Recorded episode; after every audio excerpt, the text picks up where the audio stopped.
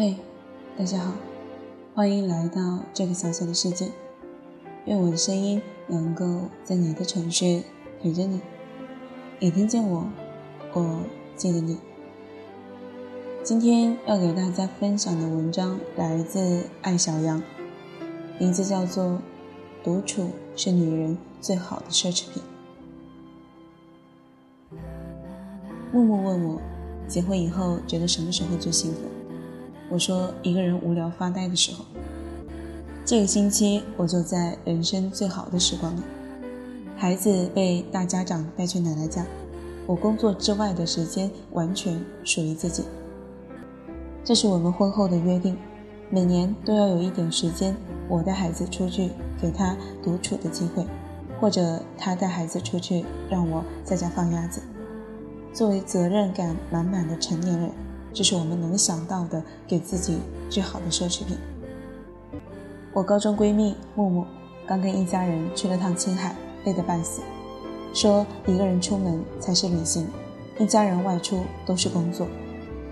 结婚生孩子以后，女人不缺吃，不缺穿，不缺热闹，缺独处的时间。年少读散文，不明白为什么作者要写“愿时光停留未嫁时”。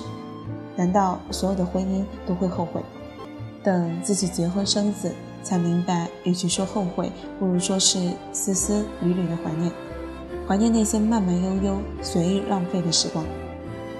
成长是一个从士兵到将军的过程，背负越来越多的责任，无论愿不愿意，你都要把一个人过成一支队伍。你不再是自己，时间被亲人、工作、朋友、熟人瓜分。直到某一天，你见完客户，一个人坐在街边的咖啡馆喝咖啡，才发现独处是成年人让生活慢下来的唯一办法。我以为只有已婚女人贪恋独处时光，小山却告诉我，单身有另外一种责任。十年前，他母亲去世，父亲搬来与他同住。父亲年龄越来越大，也越来越像他的孩子。小山加班回家稍微晚一点，他就夺命连环扣。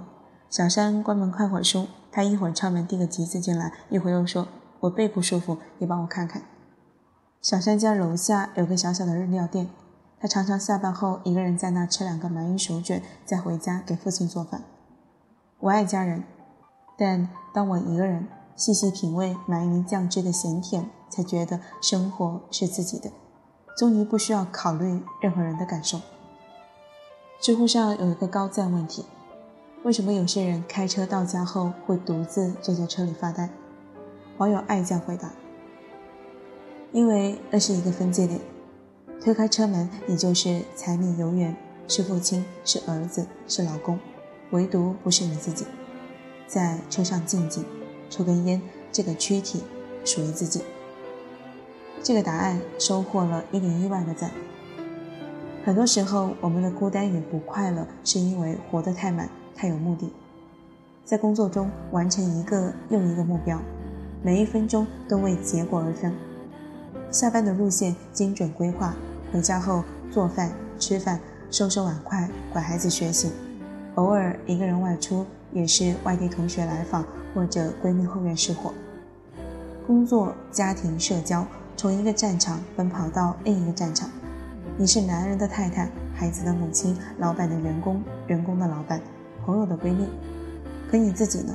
你到底是谁？《知日》杂志描述现在日本的年轻人越来越不快乐的原因是，他们为娱乐和度假都工工整整地写了年度计划，任何一项计划的延迟和未完成都会引发自我怀疑与焦虑。休闲度假成了人生考核的一部分。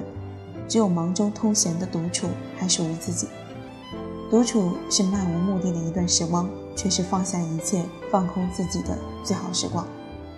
台湾作家龙应台多年来一直保持一个习惯：每天抽点时间出门散步，在家附近的山路上看花猫嬉戏，看花开花落。偶尔约一个可爱的人一起走，但两个人的时候，一半的心在那个人身上，就一半的心在看风景。只有一个人走路，才是你和风景之间的单独私会。美国作家苏罗说：“一个人越是有许多事情能够放下，他越是富有。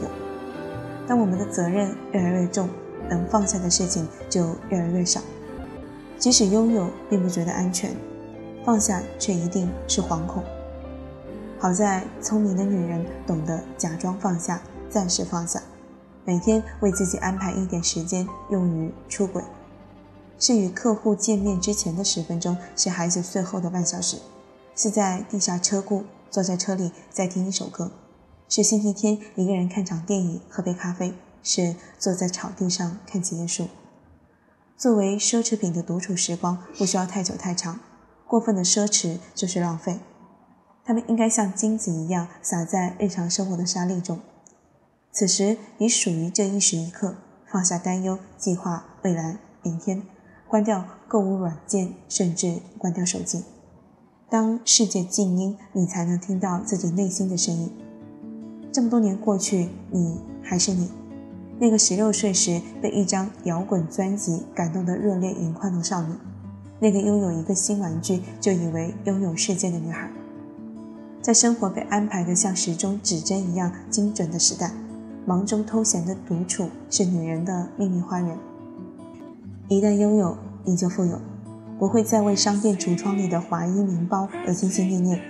你知道那些东西是为了向别人证明你过得很好，而你真正的奢侈是手里掌握了关闭喧嚣世界的开关。所谓活成自己，不过如此简单。每天留点时间与风景、音乐、美食、空气、清风相处，不负时光，不负责任。好了，今天的文章就与大家分享到这里。最后，感谢大家的收听，晚安。